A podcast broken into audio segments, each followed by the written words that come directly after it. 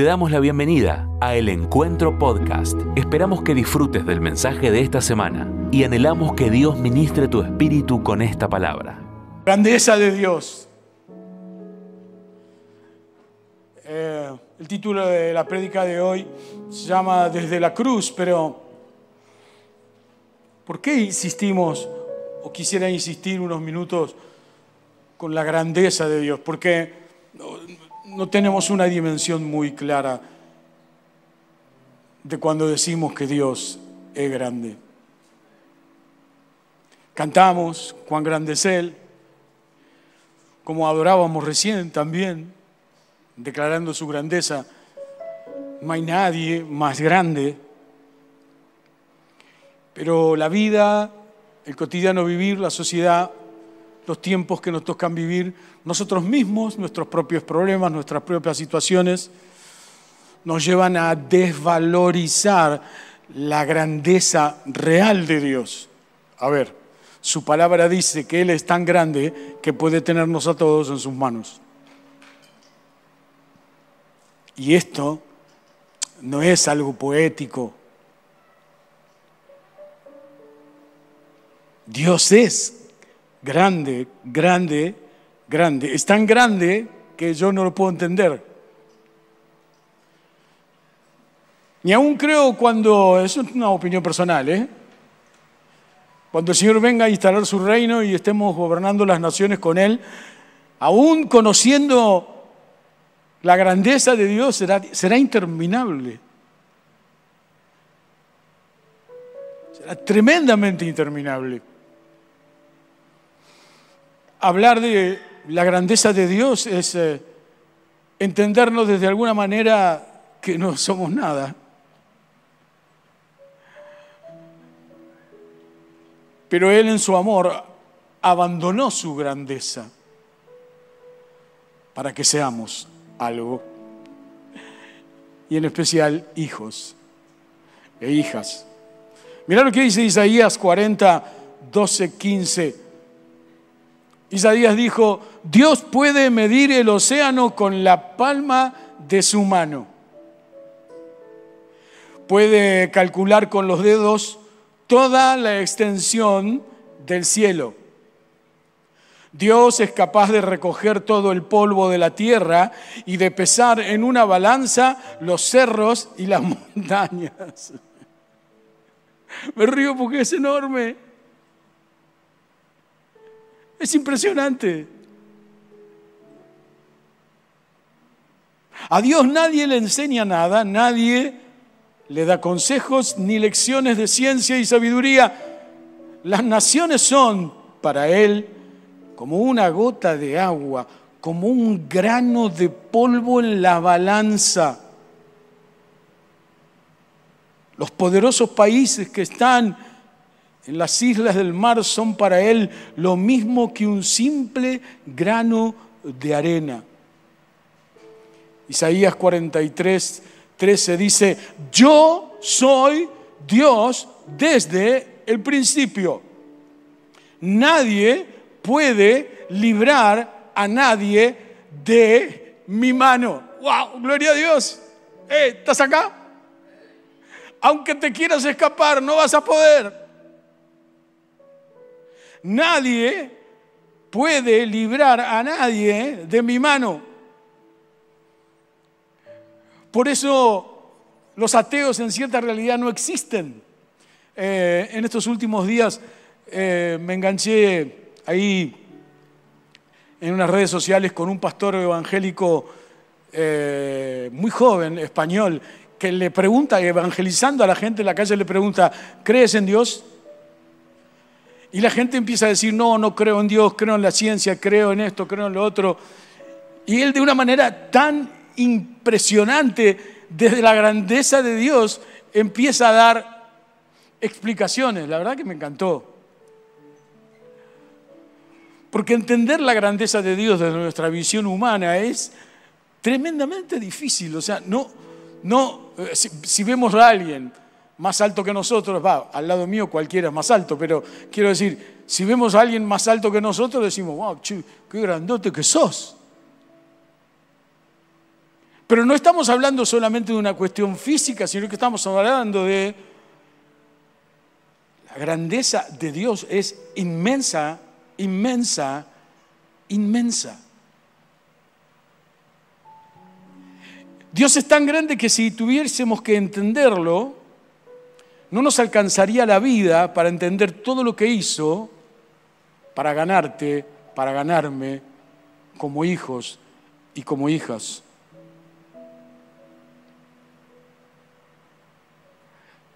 Dios es el autor de la vida, pero su grandeza es inmensa, muy grande. Quiero jugar un rato. ¿Jugamos un rato? ¿Les parece? Por lo menos hay alguien que tiene ganas de estar contento. Póngale onda la cosa. Pero, ponme la primera foto. Hoy tengo fotos para mostrarles. Guido seguramente se va a acordar un poco de esto. Hace muchos años atrás nos mandamos una travesura muy interesante, pero esto es como si fuera una clase de escuela dominical, ¿no? Eh, el sol, creado por Dios. Dicen los científicos de la NASA que el Sol es la estrella más chiquita de nuestro sistema solar. Es la más chica de nuestro sistema solar. Ustedes saben que hay muchos más, hay otros sistemas con planetas muchísimo más grandes que los planetas que rodean en nuestro sistema solar. Tres, cuatro, cinco, seis y diez veces más grandes. Es muy interesante.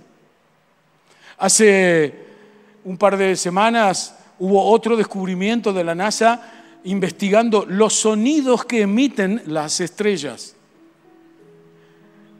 Y yo tengo guardado unos cuantos sonidos de hace algunos años. Algún día nos vamos a mandar de vuelta una locura y vamos a ver que es cierto que los cielos cantan y cuentan la gloria de Dios. La NASA estaba re sorprendida, es una, alguna noticia de hace 10 días.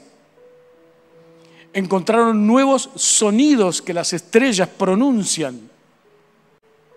Y cuando te estoy hablando de esto, te estoy hablando que los tipos están hablando de estrellas de 20 mil o de 20 millones de años luz.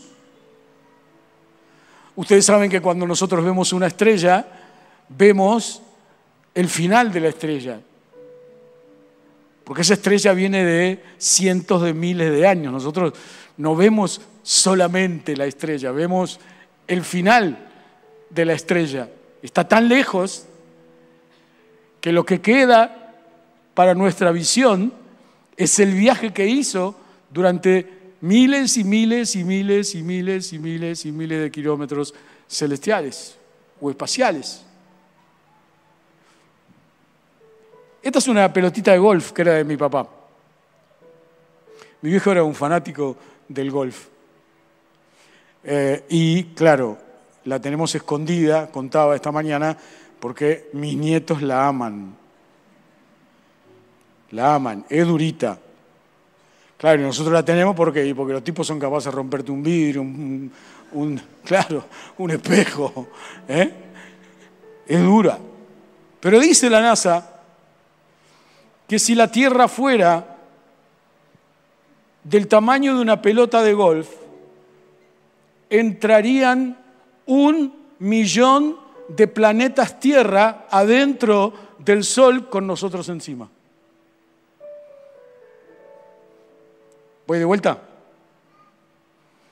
Es tan grande la estrella más chica del sistema solar nuestro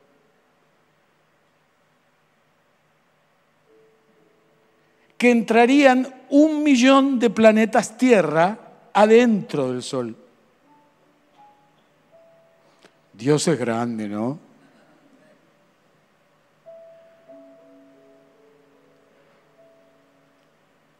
Es fatal. Y a veces nosotros salimos agrandados a la vida, ¿no? ¿Eh? Salimos agrandados a la vida. No está mal tener éxitos. Pero cuántas veces salimos agrandados a la vida y decimos, mirá, uno dice, no, como diciendo, al fin, gol, ¿Sabe cuánto hace que estaba esperando esto?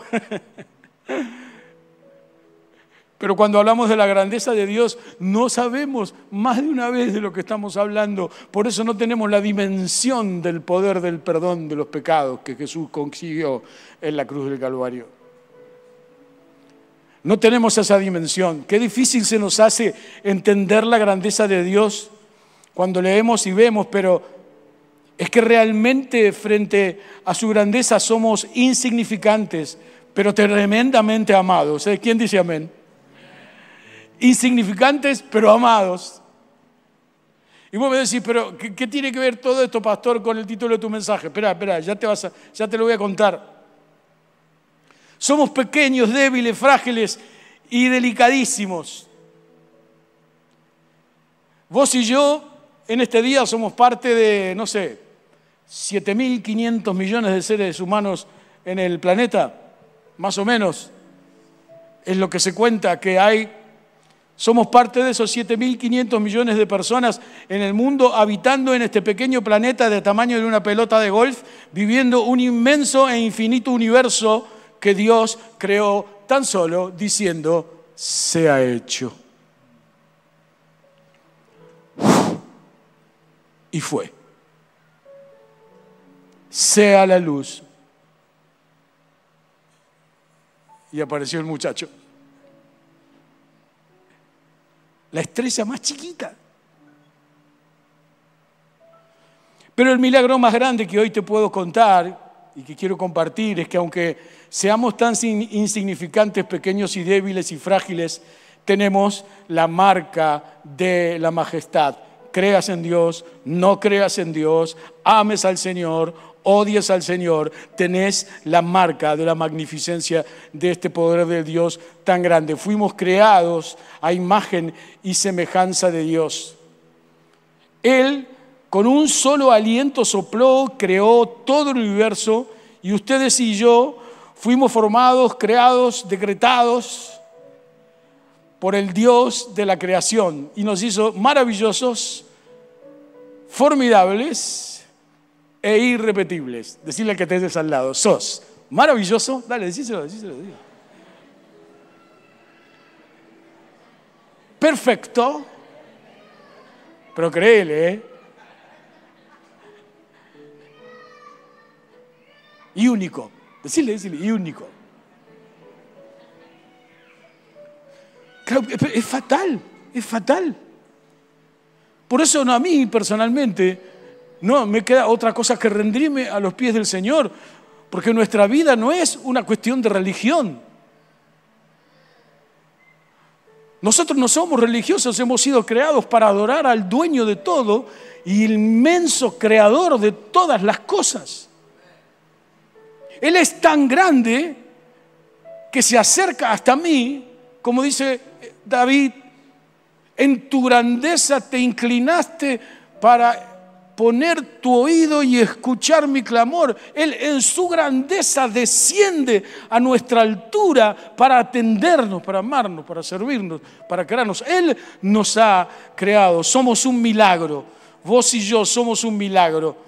Déjame recordarte algo que todos nosotros conocemos, pero eh, un día una célula de tu mamá se encontró con la célula de tu papá. Claro que en el medio pasaron muchas cosas, no, no, no las vamos a estar explicando ahora, pero esa es la verdad de la historia. Lo cierto es que cada una de ellas, eh, cuentan los científicos, tenía 23 cromosomas. O sea, las células de tu papá tenía 23 cromosomas, la de tu mamá tenía 23 cromosomas, la de tu mamá llevaba la mitad de su ADN y la de tu papá llevaba la mitad de su ADN. Entonces, cuando estos 23, con estos 23 se encuentran, formaron un nuevo ADN. Tremendo. están acá? ¿Ustedes, ¿Ustedes lo están viendo? ¿Lo pueden ver? Mándame la foto, por favor. Es tremendo. O sea,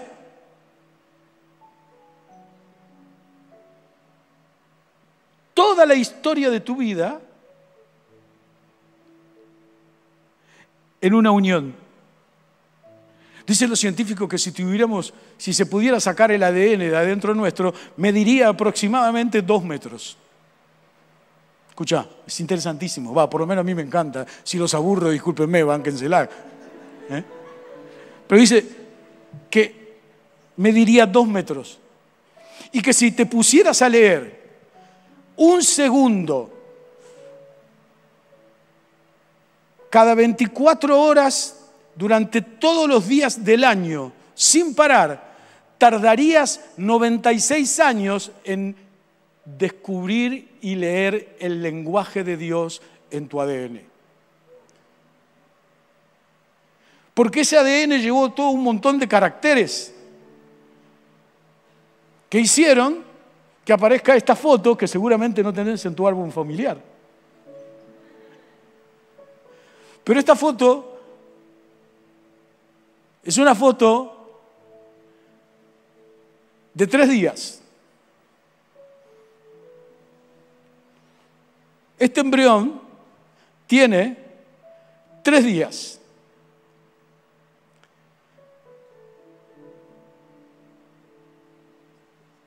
Y en esos tres días empezó a ocurrir tremenda cantidad de milagros. Claro, nosotros hoy lo vemos ahí, tenemos la posibilidad de verlo.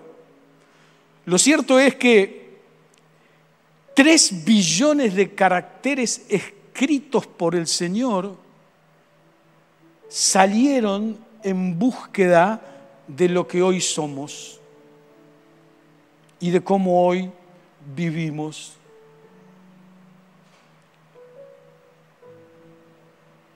Dicen los científicos que estos tres días de vida, que acá lo vemos bien grandote, lo podríamos poner en la puntita de un alfiler. ¡Wow! Dios es grande, ¿no? Tres días de vida. Tremendo. Ahora entiendo un poco más cuando digo, cuán grande es Dios. Cantaré cuán grande es Dios.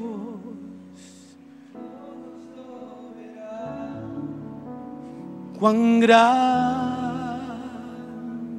es Dios. Dios es grande. Mándame la otra foto, por favor. Acá ya tenés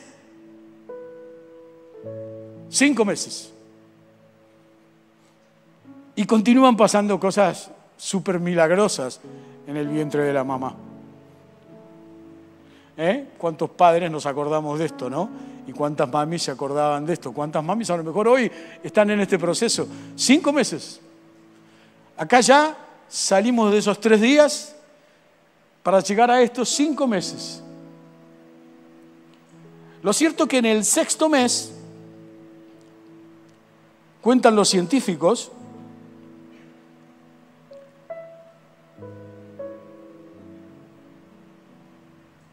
en el sexto mes, dicen ellos que un millón de lo que ellos mismos llaman nervios extremos ópticos partieron del centro del nervio óptico del cerebro junto a otro millón de nervios ópticos para encontrarse en el camino.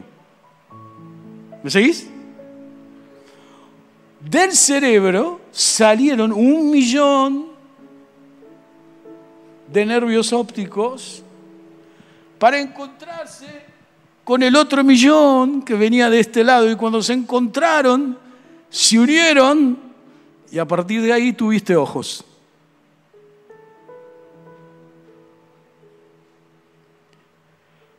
Pero al sexto mes pasa algo que es tremendamente milagroso. Al sexto mes aparece un cirujano invisible con un bisturí y empieza a fabricar tus párpados.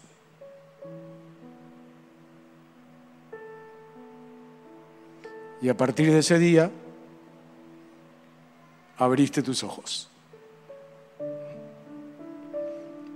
Dios es grande. Eh, amén. ¿Cómo nos cuesta entender todo esto? ¿Por qué nos cuesta entender? Porque no entendemos realmente el verdadero sacrificio que Jesús hizo en la cruz. Por eso el Salmo 33, 14, 15 dice, desde el lugar de su morada miró sobre todos los habitantes de la tierra, Él formó el corazón de todos ellos, atento está a todas sus obras. Somos una creación, somos un milagro de Dios, sos un milagro del Señor, para que lo honres, para que lo glorifiques, para que lo sirvas, para que lo adores, para que clames por Él, para Él, para que puedas abrir tu mente y corazón a lo que Él tiene preparado en tu ADN desde el día en que naciste. Toda nuestra historia, todo lo que Dios es, es en mí.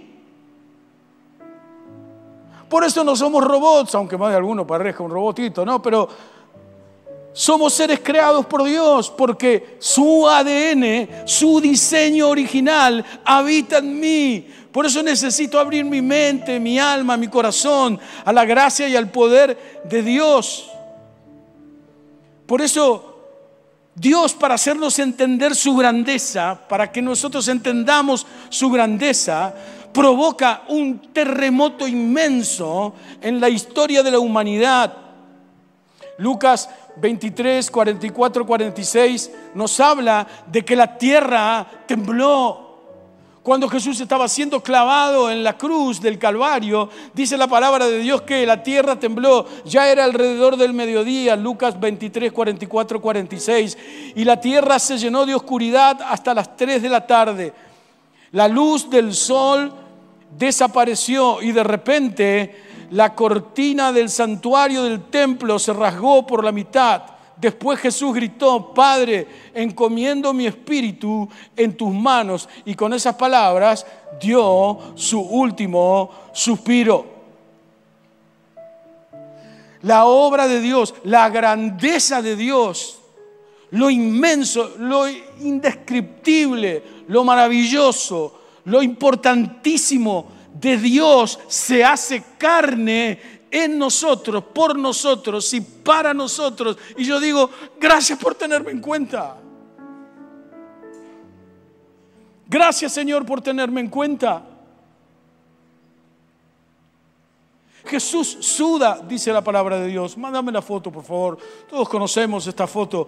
Dice que el Señor Jesús va a Getsemaní porque Dios lo estaba mandando a la cruz y Jesús era 100% hombre y 100% Dios. Eso es lo que la palabra nos enseña y es lo que nosotros creemos.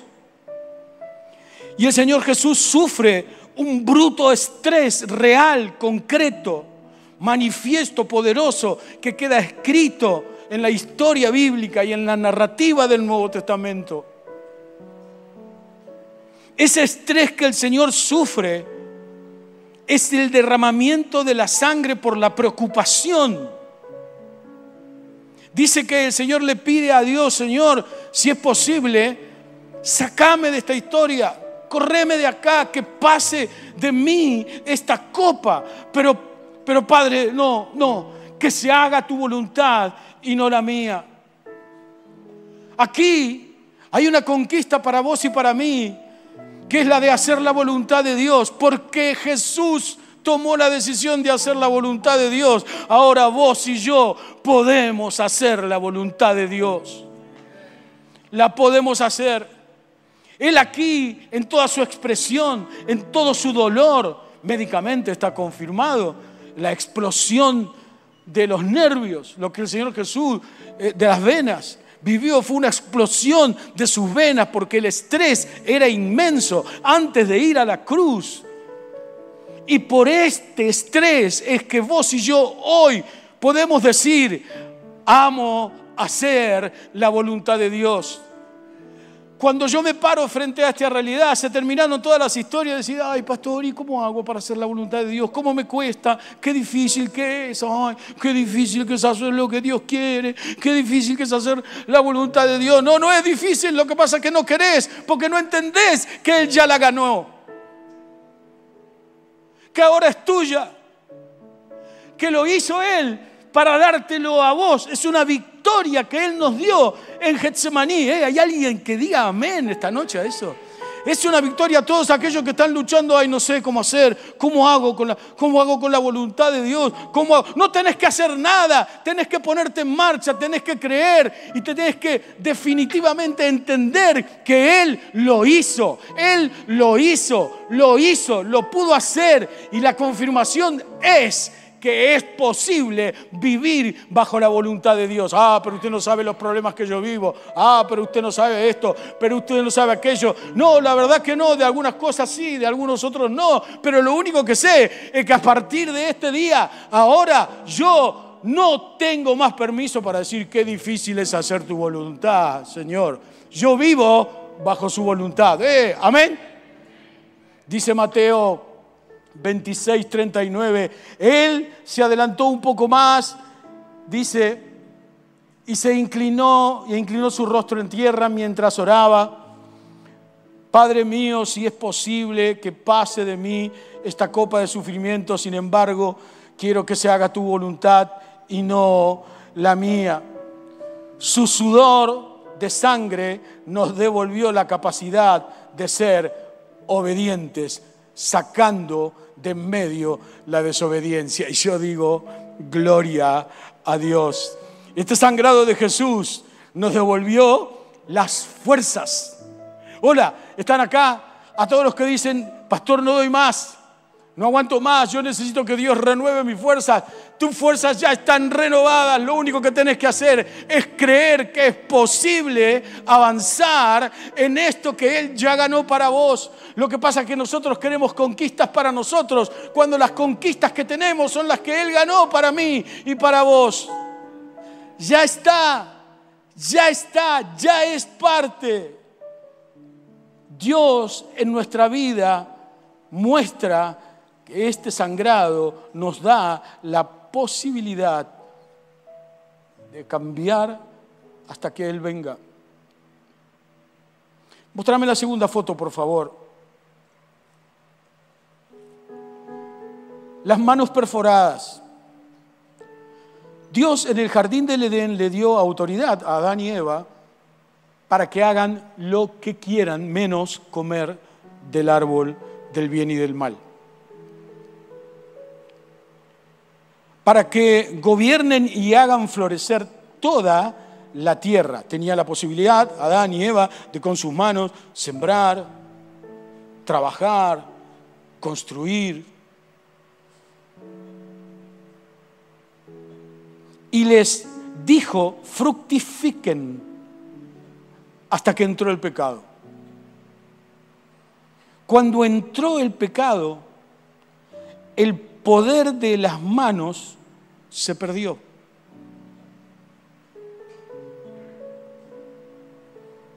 Se perdió. Porque Dios le dijo, ahora ganarás el pan con el sudor de tu frente. Las manos crucificadas de Jesús son las que nos liberan a cada uno de nosotros en un nuevo proceso y en un nuevo proyecto de santidad. Por eso dice el salmista, benditos aquellos de manos limpias y corazón puro, porque ellos serán bendecidos por el Señor. La obra de Jesús en la cruz, porque sus manos fueron clavadas, nos devolvieron la autoridad espiritual sobre las manos. Por eso dice, impondrán sus manos sobre los enfermos y sanarán. Tu mano tiene autoridad. Y esa autoridad que tu mano tiene la consiguió el Señor en la cruz, cuando la cruz son clavadas sus manos, la mano viene a recuperar la autoridad perdida del jardín del Edén. Por eso cuando encomendamos pastores o líderes, imponemos sus manos. Por eso cuando oramos por los enfermos imponemos las manos. ¿Por qué? Porque nuestras manos han sido liberadas por la obra de Jesús. Lo que nosotros tenemos que hacer es tomar esto, disfrutarlo, vivirlo y usarlo. Usarlo en tu casa, con tu esposa, con tu esposo, con tus hijos. Imponele las manos en el nombre de Jesús a tus hijos en su vida, en su escuela, en el desarrollo de su crecimiento. Imponele la mano de oración y de clamor a tu esposa, a tu esposa y a los enfermos y a todos, a todos el Señor nos ha dado la libertad de nuestras manos. Por eso los apóstoles dicen, y con las manos extendidas, sanaban a los enfermos, cuenta el apóstol Pablo en, en, Hechos de los apóstoles. Gloria a Dios. Las manos del Señor nos devolvieron la posibilidad de tener manos limpias, de tener manos santas. Y esto no es una cuestión solamente, como te decía, religiosa o espiritual es algo de muchísimo poder para tu vida. Hace falta que lo creas nada más.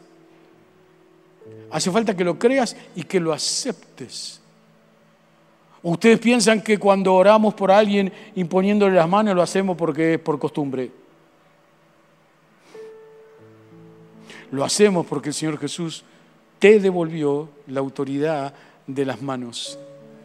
Manos limpias, manos santas, manos de bendición, manos de honra, manos santas, para la gloria del nombre del Señor. Mándame la otra, por favor. Los pies de Jesús fueron clavados, Salmo 8, 3, 6 dice, cuando contemplo tus cielos, obra de tus dedos, la luna y las estrellas que allí fijaste, me pregunto, ¿qué es el hombre para que en él pienses? ¿Qué es el Hijo del Hombre para que lo tomes en cuenta?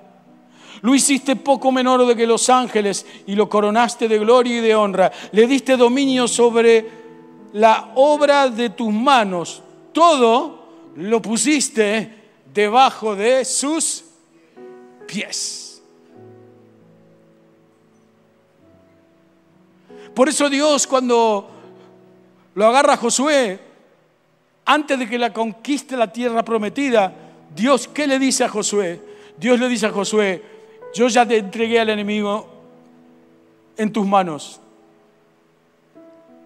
Vos camina toda la noche y te digo, todo lo que pise la planta de tu pie será tuyo. Y yo digo, gracias Señor, ahora tu pie tiene autoridad. Hola, ¿me estás escuchando lo que te estoy diciendo? Esto no es un chiste. Lo que pasa es que hemos perdido la capacidad de usar esta fuerza espiritual en nosotros. Hemos perdido esa capacidad. Yo la uso. Cuando entendí esto hace muchos años atrás, nosotros usamos eso con mi esposa. Lugar en el que entramos, lugar que pisamos y decimos, somos autoridad por la unción del Espíritu Santo en este lugar.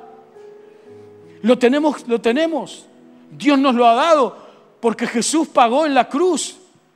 Fueron los clavos clavados en los pies del Señor los que nos devolvieron autoridad territorial. Autoridad territorial. Ustedes piensan que las propiedades que la iglesia compró nunca fueron pisadas. Hola, ¿me escuchás lo que te digo? Todas las propiedades que la iglesia tiene han sido pisadas. Fuimos, pisamos y decimos, esta, este es territorio del Espíritu de Dios. Y hay autoridad. Lo que pasa es que hay que usarlo. Tenés que usarlo, tenés que usarla. Usala con tu familia, usala con tu negocio. Usala cuando tenés que meterte en algún lugar que vos sabés que la cosa de Dios no está y que el Señor no está y que el enemigo está metido en la cuestión. Usalo, usalo y decí, tierra del Señor, piso acá, piso acá, Jesús gobierna, su Espíritu Santo gobierna. Eh, amén, amén. Esta es la gracia que Dios ha conseguido para vos y para mí. Por eso sus pies fueron clavados en la cruz del Calvario. La sangre derramada en los pies de Jesús nos devolvió la autoridad de gobernar en el poder del Espíritu Santo. De la misma manera que Dios, como te conté, le dijo a Josué, amados, es cierto, esta libertad trae una realidad que es que todo lo que pise va a ser tuyo tuyo, absolutamente tuyo. Esta semana estuve charlando, esta semana y la pasada, estuve charlando con un par de hermanos que están queriendo comprar unos terrenos. Y claro, como no vivimos en eh, Nueva Zelanda o en cosas, estaban con preguntas y problemas. Y yo le digo, andá y pisá. Andá y pisá. Y si no tenemos que ir solo, vamos juntos y pisamos juntos. Decirle al dueño del terreno que te abra la puerta, que vamos, entramos, oramos por el terreno y usamos en el nombre de Jesús la autoridad que los pies en la cruz nos dieron. Esa sangre derramada te ha dado autoridad territorial y espiritual para la gloria de su nombre y para tu bienestar. Hola, ¿estás acá? Y para tu bienestar. Gloria a Dios. Si es para el Señor, que sea bien fuerte, bien fuerte.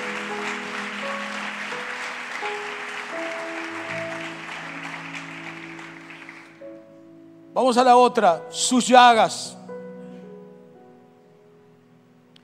Isaías 53 dice, mas él herido fue por nuestras rebeliones, molido por nuestros pecados el castigo de nuestra paz fue sobre él y por su llaga fuimos nosotros curados. El castigo de los romanos era un castigo bastante complicado, muchos de nosotros lo conocemos, eran 40 azotes. En realidad eran 40 azotes menos uno, 39, porque el azote número 40 ya estaba comprobado que mataba a la persona. Los azotes terminaban siendo eso, 40 azote menos uno. El apóstol Pablo lo dice muy bien en 2 Corintios 11, 24. De los, de los judíos cinco veces he recibido 40 azotes menos uno. Ahora, ¿por qué 40 menos uno? Porque, como te decía, el número 40 mataba. Pero los 39 azotes lo que hacían era ya poner en evidencia los órganos internos fuera del cuerpo. ¿Estás acá? Jesús fue azotado y su hígado, su pulmón, empezaron a salir de su cuerpo. Mostrame el aparato que usaban los muchachos.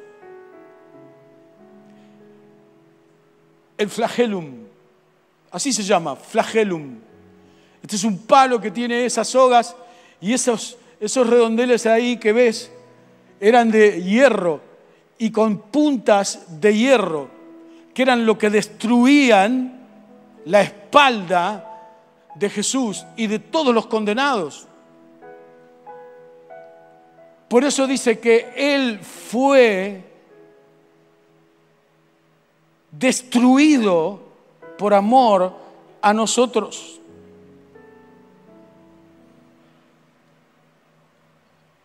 Lo más interesante de todo esto, charlábamos esta mañana de los 40 menos 1, o sea, de los 39, es que los que saben, científicos, médicos y profesionales de la medicina, dicen que en el mundo hay 39 enfermedades básicas, de las cuales salen las tantos millones de bichos raros que hemos tenido y que tendremos hasta que Jesús venga a instalar su reino. O sea, que por cada una de esas enfermedades el Señor Jesús murió para que seamos sanos. El Señor Jesús fue azotado y torturado 39 veces porque hay 39 enfermedades básicas en el mundo y esto no es casualidad. Esta realidad está hecha para que juntos creamos que lo que Él sufrió a mí me benefició y tengo una deuda pendiente. Amén. tengo una deuda pendiente. Vamos a la otra foto, muchachos. Corazón quebrantado. Cuenta la palabra de Dios, esto nosotros lo conocemos todo. Eh, resulta que, claro, a los judíos se, le venía, eh, se venían las Pascuas y tenían que sacar a todos los muertos que tenían en las cruces. Eh, la historia cuenta que la entrada a Jerusalén, la entrada estaba llena de cruces con todos los delincuentes para el mundo romano, colgados y matados. Entonces se venían las Pascuas y necesitaban acelerar la cuestión, necesitaban sacar a todos los muertos de la cruz, imagínate, ¿no? Se venían las Pascuas judías y le pedían a los romanos, sáquennos a todos los muertos. Dice, bueno, pero ¿cómo hacemos si todavía no se terminaron de morir? Bueno, entonces dice, quebrémosle las piernas para que se mueran más rápido. Pero al único que no le quebraron las piernas es al Señor, porque el profeta, la profecía dice, no será quebrado ningún hueso de él. Por eso ingresan con esta lanza, que ahora dicen que hay un poderoso magnate francés que eh, la tiene puesta en venta, que dice que es no sé qué historia, pero bueno, simplemente lo dije porque lo escuché esta semana. Dice la palabra de Dios lo que vos y yo conocemos. Dice que el Señor Jesús ya estaba muerto.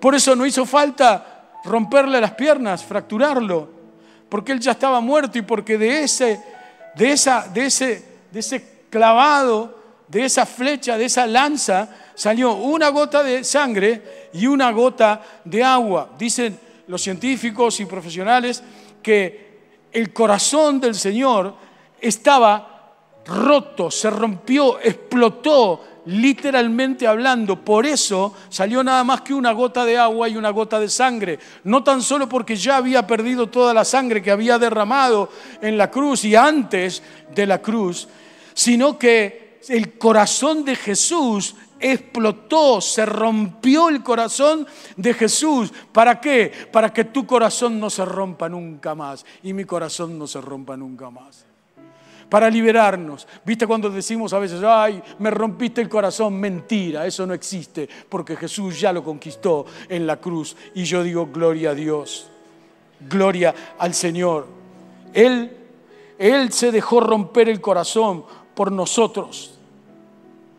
Por eso dice la palabra, la palabra de Dios que cuando Jesús larga esta gota de agua y esta gota de sangre, y su corazón explota literalmente con todos sus órganos destruidos,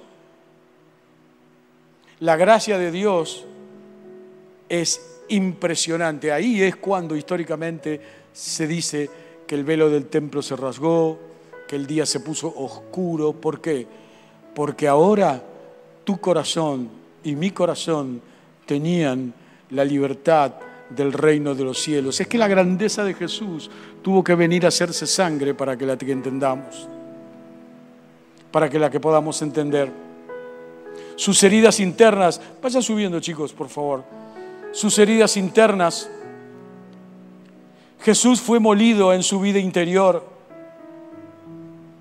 O sea, no tan solo fueron las heridas exteriores las que Jesús tuvo, sino que también fue molido, como dice la palabra profética, en su vida interior. ¿Para qué? Para sanar tu vida interior.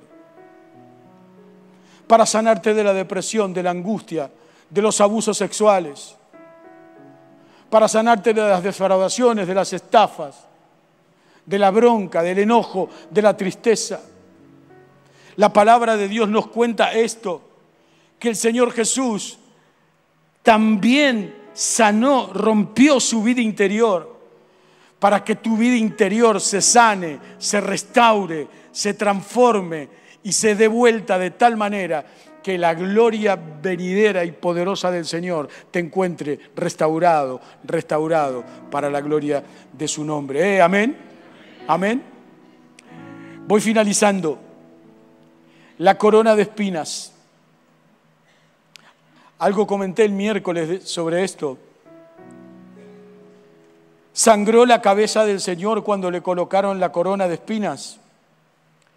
La corona de espinas, amados, escucha bien, si querés, a los que están anotando, es la maldición del jardín del Edén. Cuando Adán pecó, se terminó la abundancia. En el Edén, como dijimos antes, ahora la abundancia, si llegaba, era con el sudor de la frente de él.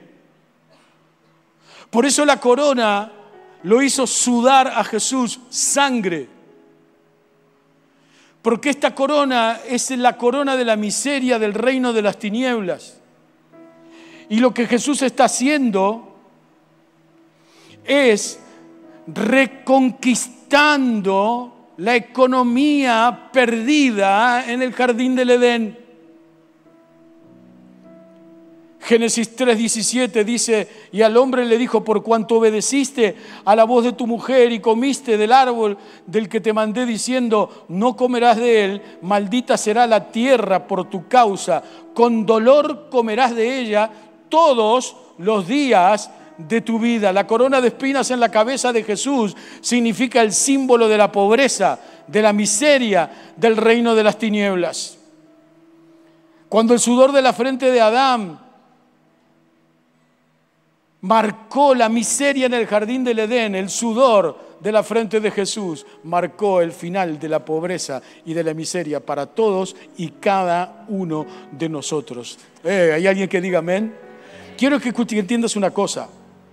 Quiero ser bien claro en esto, porque la verdad de la historia es que no es que Jesús fue a la cruz para hacerte millonario. Jesús no fue a la cruz para hacerte millonaria. Jesús fue a la cruz para que por su sangre derramada nosotros tuviéramos el beneficio y la bendición de lo que se perdió en el jardín del Edén. Por eso Él es el segundo Adán. Y quiero ser bien claro, como te decía, porque si hay algo en la visión de la iglesia, el encuentro y cada uno de nosotros, los pastores, es que no somos predicadores de la prosperidad barata y perversa que rige lamentablemente en nuestros días. Con mucha tristeza veo en las redes sociales campañas y noche de milagros económicos. Qué lamentable, me da mucha tristeza. No estoy hablando de eso. Para que nos quede bien claro, y como te decía, Jesús no fue a la cruz para hacerte millonario. Entre todo lo que hemos hablado hoy, cuando Él sube a la cruz, es para devolverte la abundancia de lo que había en el jardín del Edén antes del pecado. Eh, contaba esta mañana, hace muchos años atrás, fuimos a visitar al interior de la provincia de Buenos Aires a un matrimonio que, que servía al Señor en aquel tiempo. Y mientras estábamos charlando y tomando unos mates, apareció la pregunta, ¿cómo están? ¿Cómo andan? Eh, ¿Cómo están viviendo? Y ellos dicen, estamos viviendo por fe. Claro, mientras eso pasaba, por supuesto estoy haciendo corta la conversación, mientras eso pasaba, estábamos en la cocina tomando unos mates y había un cajón lleno de cebollas. Y le digo, ¿y eso? Eso es una ofrenda que nos trajeron en esta semana y era lo único que tenían para comer en toda la semana. No estoy hablando de eso. Eso no es vivir por fe. Eso no es entender la realidad que Dios está planteando a través de esta corona de espinas de que te estoy hablando. La bendición de la prosperidad que Jesús redime quiere decir que Él sacó la maldición de la tierra para bendecirnos por medio de la cruz a nosotros. Por eso, mi querido amado, mi querida amada, con inflación, con recontrainflación, con recontra, recontra, recontra, recontra inflación, con dólares, con pesos o con patacones, ¡uh, qué viejo que es! Nada te va a faltar. Nada nos va a faltar. porque Él en la cruz y por su corona de la miseria conquistó el verdadero bienestar del pueblo de Dios. Y yo digo, gloria al Señor. Así que te digo, en el nombre de Jesús, mientras esto pasa y mientras nosotros decimos, Señor, aleluya, por tal motivo hoy estamos preparándonos y entrenándonos, que hay un trono de justicia y que en ese trono hay un rey y que ese rey gobierna para siempre todas las naciones. Porque desde la cruz hasta la resurrección hemos sido liberados para adorarle en toda la eternidad. Todos estos puntos que son todos muy conocidos por nosotros, Hoy te los traigo en el nombre de Jesús para que no te olvides que tenemos una deuda pendiente y que todo el bienestar está de nuestro lado, de nuestro favor, que podemos hacer la voluntad de Dios, que podemos pisar territorio de victoria, que podemos orar y levantar nuestras manos, que podemos por la gracia de Dios y por su nombre sanar enfermos, que la gloria eterna del Padre se manifiesta entre nosotros trayendo una realidad. Jesús, el Rey de Gloria, vuelve a buscar gente entendida. Gente que entendió que esa sangre derramada, que ese rey viene a buscar a hijos e hijas redimidos para su preciosa, por su preciosa sangre derramada en la cruz, viene a buscar un pueblo que entendió por qué transpiró la sangre en Getsemaní, por qué entregó su cuerpo para ser mutilado, derramando su sangre, por qué sus pies clavados en la cruz derramaron su sangre, por qué sus manos clavadas en la cruz derramaron su sangre, por qué explotó su corazón y sus miembros internos derrotados destruidos su última gota de agua y sangre. ¿Por qué sangró cuando fue humillado con la corona de la miseria de espinas? Por eso, amados, déjame decirte, déjenme decirles esta noche, que ruja el león. Que ruja el león, hemos sido redimidos, sanados, salvados, restaurados, prosperados. Hay bendición para cada hijo y para cada hija de Dios por la gloria de Jesús. Y esto, esto es lo más grande que vivimos como iglesia local, como pueblo de Dios. No se trata solamente de tus pérdidas, se trata de que Dios en su gracia va a estar metido en tu negocio va a estar metido en tu empresa, va a estar metido en tu economía, va a estar metido en todos tus líos, va a estar metido en tus enfermedades, va a estar metido en tus dramas, va a estar metido en tus días locos, va a estar metido en tus días lindos, porque Él lo hizo a través de la sangre derramada. Desde la cruz, la grandeza del omnipotente vino y me dijo, te quiero, te amo, sos mi hijo, contá conmigo, yo soy tu papá, vuelvo vuelvo pronto. Por eso, amados, que ruja, que ruja el león. Muchas gracias por escuchar este mensaje. Es nuestra oración que el Espíritu obre en tu vida a través de esta palabra y pueda ser un canal de bendición con otros. Te invitamos a suscribirte y compartir estos mensajes. Para más información, visita nuestra web www.iglesiaelencuentro.org.ar.